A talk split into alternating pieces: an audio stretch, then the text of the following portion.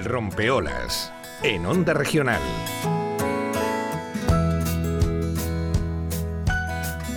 Empezábamos a eso de las 9 de la mañana, uno de los primeros asuntos que decíamos si iba a ser transversal durante todo este fin de semana era esa entrevista con la mujer eh, murciana 8 de marzo que ha trabajado a favor de la igualdad con Ramona López.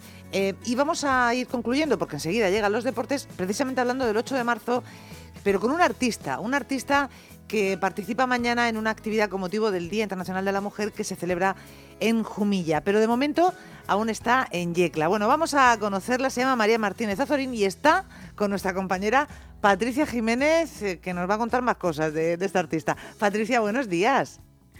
Muy buenos días, Lola. Estoy con eh, María, eh, que es, es lo, lo, primero. Buenos días, María. Buenos días, ¿qué tal? que justo se va ahora para participar en esa actividad con motivo del día mañana del Día Internacional de la Mujer, pero que están realizando ahora un mural y sus versos eh, pues eh, van a quedar plasmados en ese mural. Pero queríamos hablar con ella de los muchos proyectos que lleva en danza.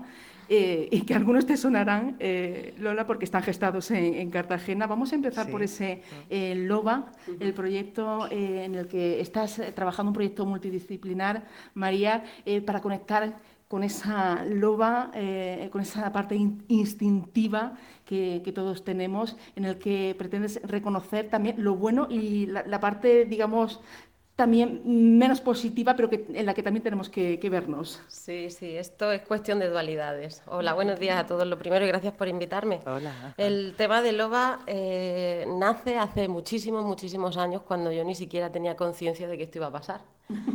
Loba es como un mote, ¿no? Que, a mí me ponen en la adolescencia, mis amigas, ¿no? Porque mi carácter así más asalvajado, más, sí, más conexión con la mujer salvaje a lo mejor, y que, bueno, pues que siempre tratamos de reprimir, entonces me he permitido ahora darle salida y darle cabida y darle voz a esa que también soy yo, a través de conectar también con otra artista, eh, Hilma Half, Half de una artista que, bueno, se supone la precursora del arte abstracto, antes que Kandinsky incluso. Entonces yo conocí la historia de esta, de esta pintora y a mí me, me, estalló la cabeza cuando, cuando la leí, cuando vi todo lo que hacía y decidí lanzarme también un poquito a la piscina con ella, así como, ahí como diosa referente. De ahí, por ahí, va por ahí van los tiros con Loba ese proyecto en el que estás trabajando, pero que está ahora mismo, en, digamos, en ciernes, ¿no? Eh, pero hay otros que están concluidos y hacíamos referencia precisamente a, esos proyectos que están gestados en, Cartagena. ¿Participas también en Musas? Sí, participo en Musas, una iniciativa que ha tenido la Asociación Cartagena Ciudad Creativa, una asociación de mujeres creadoras en distintos ámbitos y que está expuesto ahora mismo este proyecto en la Lucy, de allí de Cartagena. Yo he colaborado con esta asociación de mujeres con dos poemas que dan palabras o letras a dos obras pictóricas, una de la autora Lola López de Cartagena y la otra de Cari Gil. Eh, esta asociación, pues bueno, supongo que la gente de Cartagena pues ya ha oído hablar de ella. la exposición se presentó esta semana pasada y va a estar para todos vosotros disponible durante un tiempo allí en la Sala Lucy de Cartagena. Y más cosas porque te vas a lanzar también en la poesía japonesa. Bueno, yo como siempre lo de la poesía es una cosa que, vive conmigo. Yo eh, hablo en poesía muchas veces que ya digo, qué pesadilla, esto cómo puedo quitarlo, ¿no? Y hice un ejercicio precisamente de reconexión con esa parte intuitiva, esa parte inconsciente, lo llevo haciendo pues llevo casi 200, 200 días llevo haciendo este ejercicio, porque cada día hago uno. Es escribir, antes de prácticamente abrir los ojos, escribir un haiku japonés. El haiku japonés tiene la característica de que son versos con 5, 7 y 5 sílabas, y luego la temática siempre está relacionada con la naturaleza. Entonces, antes de abrir los ojos, ya os digo que cojo el móvil, grabo el haiku que pasa por mi mente en ese momento y luego lo pongo en papel y bueno, pues tengo un libro entero ya ya que va a salir eh, en breve, eh, ilustrado también por mí y muy relacionado con el universo femenino. Con el universo femenino, cuando hablo de universo femenino, no me refiero solamente a la mujer, sino a la parte creativa que todos llevamos dentro. No quiero que esto se vea como un apartado exclusivo de la mujer. El hombre tiene que reconocerse esa parte creativa, tiene que reconocerse esa parte femenina, igual que nosotros esa parte masculina que está ahí. Y que cuando reconozcamos todo eso en nosotros mismos, pues yo creo que el, todo cambiará bastante, la verdad. Eh, Lola, María te está escuchando. Por cierto, que María trabaja de orientadora en un eh, instituto de, Cartagena, así que la, tiene... Fantástico. de PTSC, de PTSC, que se visibilice la figura. Sí, señor. Yo soy la profesor técnico de servicios a la comunidad del IES Benaraví de Cartagena, y allí estoy todas las semanas. Fantástico. De Yecla, Cartagena. Anda, madre mía, ¿cómo me conozco esto? Yo estuve un tiempo yendo a Murcia, pero vamos, de Yecla, Cartagena hay una tiradita, ¿eh? Buena, menos bueno, mal es cuestión de, de poner la radio y disfrutar. Exactamente.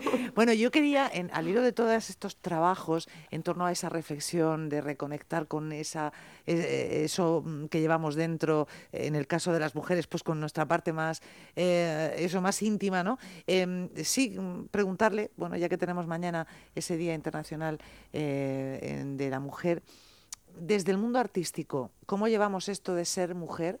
¿Han cambiado, están cambiando eh, bueno, las tendencias que hacían que se visibilizase menos el trabajo de las mujeres artistas. ¿Qué opina?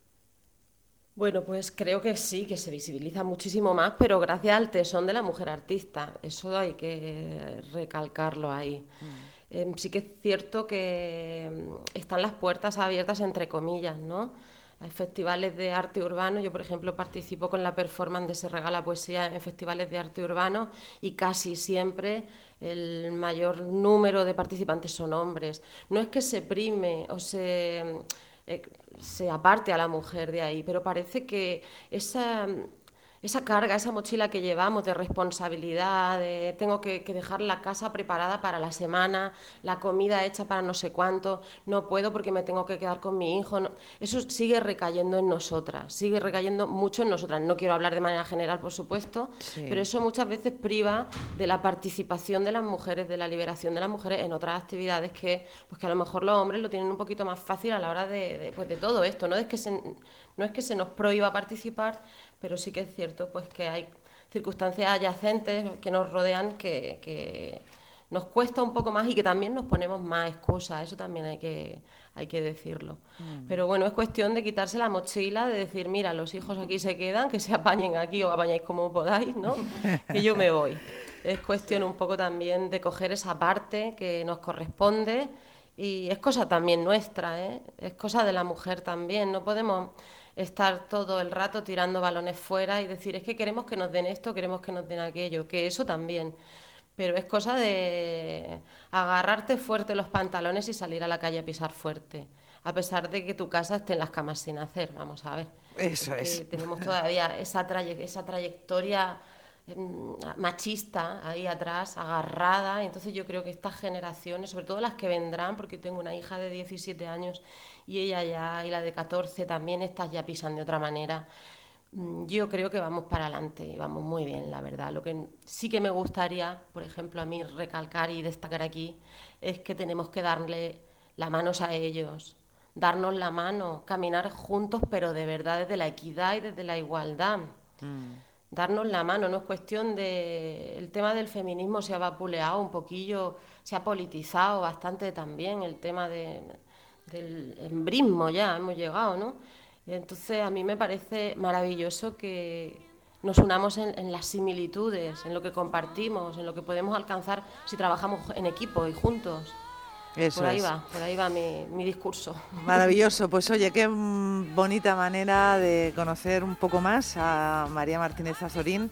Patricia, eh, pues eh, disfruta de esas actividades también eh, que nos proponen en, en Yecla y en Jumilla, compañera, y muchísimas gracias a las dos, de verdad un saludo y decir que eh, todos estos trabajos que eh, eh, María hace de introspección son también, como hizo en su libro Hiroshima, que va por la segunda edición, quería dejarlo dicho. Muy bien, Hiroshima, Hiroshima de María Martínez Azorín, lo buscaremos. Muchísimas gracias. gracias. Gracias, mujeres. Hasta luego, adiós, gracias. Hasta luego, adiós.